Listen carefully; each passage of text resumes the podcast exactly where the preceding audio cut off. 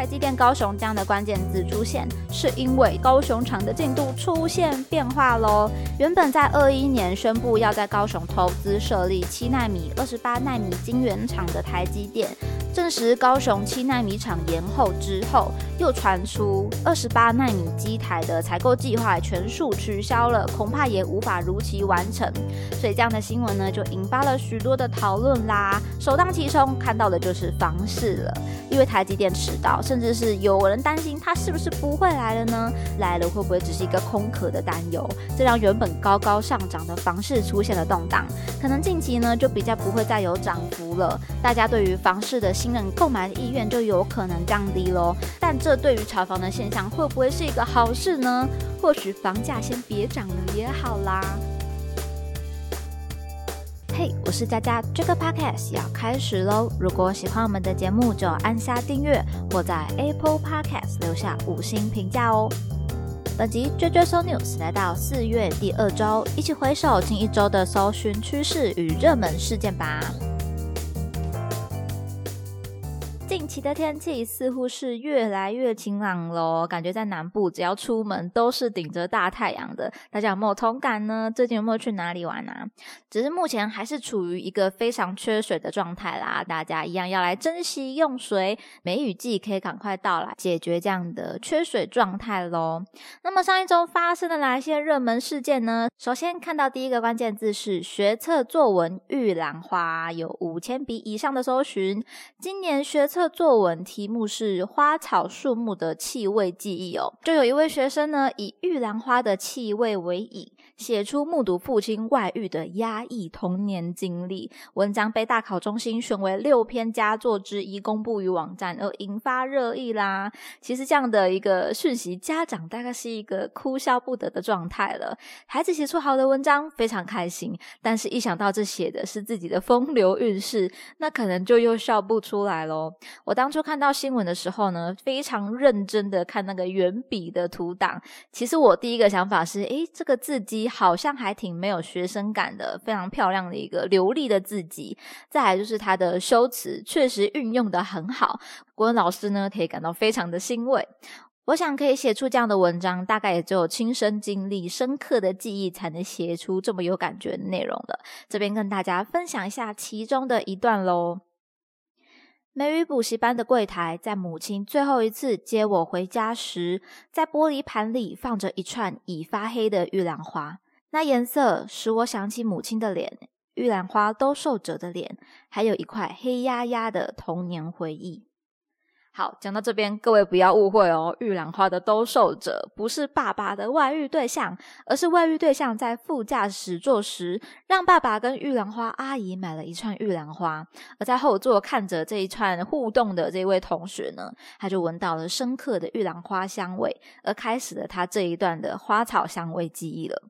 这个主题会成为热论，当然一部分是因为这呃非常令人惊讶的一个题材，这样的事情以一个爸爸外遇的故事为题，文章来登入佳作公布，大概很多人都是基于一点八卦的心态开始阅读这个文章的，包含我自己。那我认为它真正可以热门起来的原因，在我阅读之后，我就了解它的文笔形容是真的很好的，所以算是以一个看八卦的心态进去之后，却发现这文章真的写的非。非常好诶，意外而引起了更多的讨论度了。讲到这边，我也跟大家小小的分享一下好了。如果是我呢，这个主题我大概就会写我关于在小时候田野间的回忆哦，比如说在抓金龟子之类的。那大家也可以跟我分享一下哦。如果是你会写什么样的主题吧？第二个关键字看到的是达赖喇嘛，在四月十号来到一万笔以上的搜寻，那登上热搜是因为有这个亲吻男童的事件啦。新闻内容就提到藏人精神领袖达赖喇嘛二月时接见一名印度男童。期间，男童询问达赖喇嘛可否给他一个拥抱。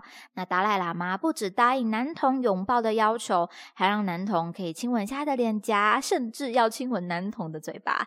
接着还对男童表示可以吸我的舌头。哇！我一开始看到的时候还想说，搞不好是新闻标题杀人吗？那点开之后，没想到还有影片的过程哦，一幕不漏的拍下这一连串的事件。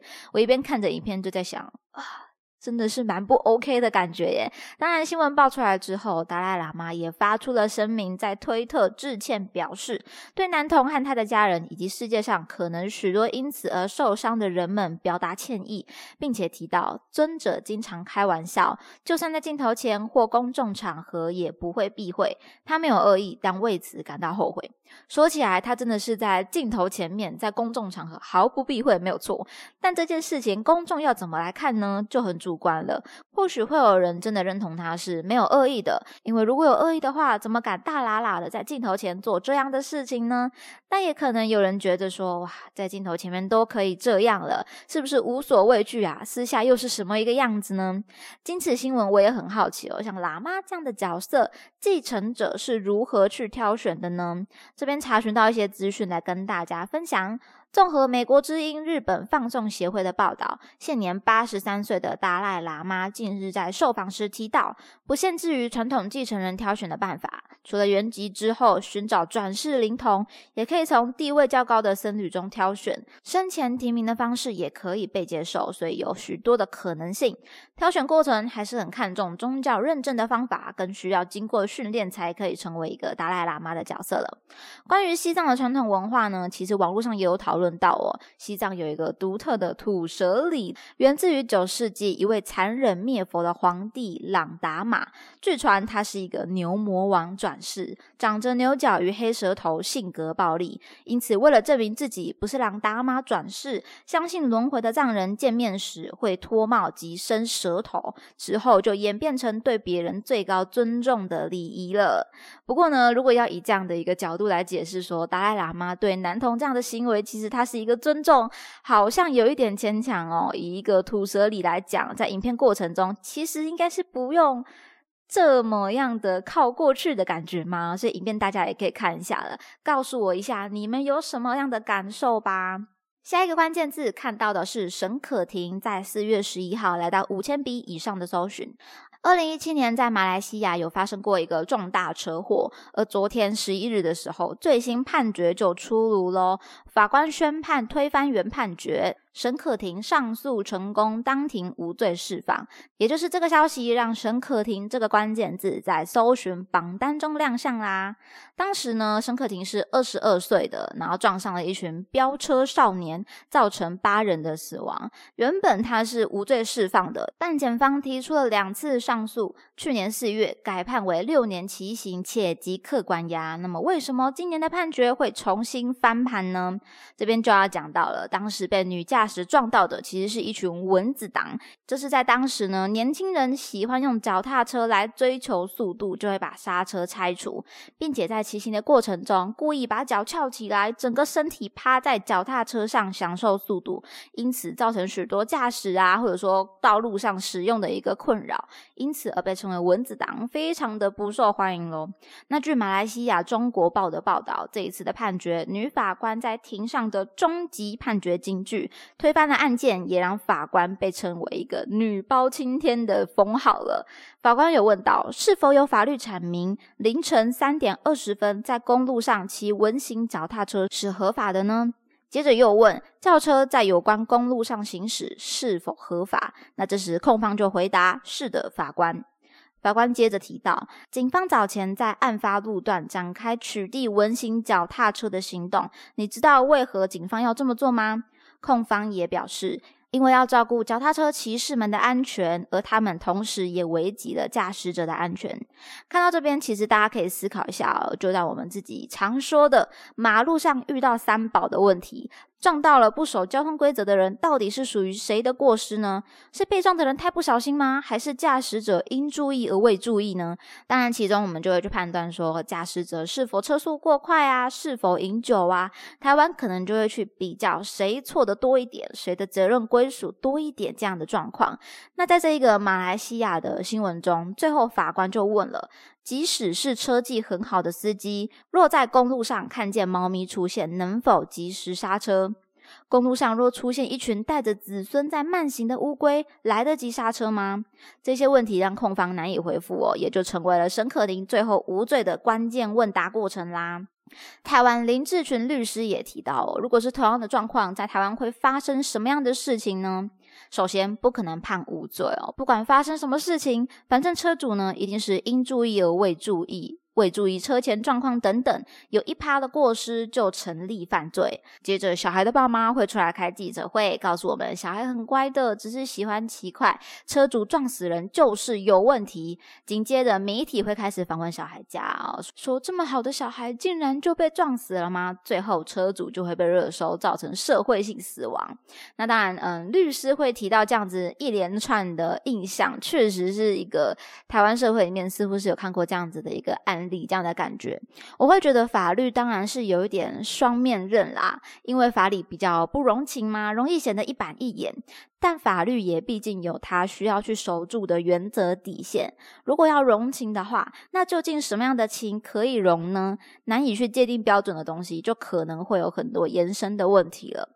但没有办法绝对说哦，台湾这样就是糟糕啦。可能是人跟人之间可以多一点理解啊，毕竟法律条文它是死的。但如果可以多一点理解的社会风气哦，可能就如同这位马来西亚的法官一样，可以提出这样的关键问答，进一步解析问题的根本喽。最后的关键字看到的是台积电高雄，在四月十一号来登上了榜单了。高雄近来的发展呢，几乎都是呈现急起直追的感觉。从台积电影响房价啊，哪些新百货要开啊，演唱会的热潮等等，高雄应该也是许多投资人正在关注的地区了。不过，台积电高雄这样的关键字出现，是因为高雄厂的进度出现变化喽。原本在二一年宣布要在高雄投资设立七纳米、二十八纳米晶圆厂的台积电，证实高雄七纳米厂延后之后，又传出二十八纳米机台的采购计划全数取消了，恐怕也无法如期完成。所以这样的新闻呢，就引发了许多的讨论啦。首当其冲看到的就是房市了，因为台积电迟到，甚至是有人担心它是不是不会来了呢？来了会不会只是一个空壳的担忧？这让原本高高上涨的房市出现了动荡，可能近期呢就比较不会再有涨幅了。大家对于房市的新人、购买的意愿就有可能降低喽。但这对于炒房的现象会不会是一个好事呢？或许房价先别涨了也好啦。第二就是原本期待新厂可以带来一些职缺呀，新移入者的地方民众也出现担忧了。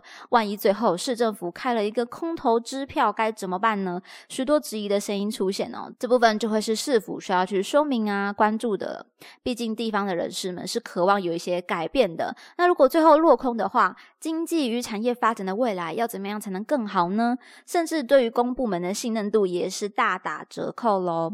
那现在在网络上就有一些猜测了，台积电喊卡会不会是因为南部近来缺水的隐虑呢？所以台湾能源的问题哦，不管是电或者是水，也重新再被关注与讨论了。当然，对于商人而言，位置如何、未来发展性与稳定性，都是他们必要去关注的项目。所以真正延后的原因是什么呢？就要等到二十日会有一个说明会，才可以给大众解解惑了。大家可以一起来关注这个讯息，追追 news 也会帮。大家持续跟进啦，所以追踪我们的粉砖才不会错过最新讯息哦。那么今天的内容就分享到这边，听完节目欢迎留言你的任何想法，佳佳也会一一的来回复哦。喜欢的话要记得订阅加分享，追踪追追 news 来加入这个 podcast 的聊天室吧。追追双六十系列与大家一起思考与迈进，期待您下次继续收听，我是佳佳，大家拜拜。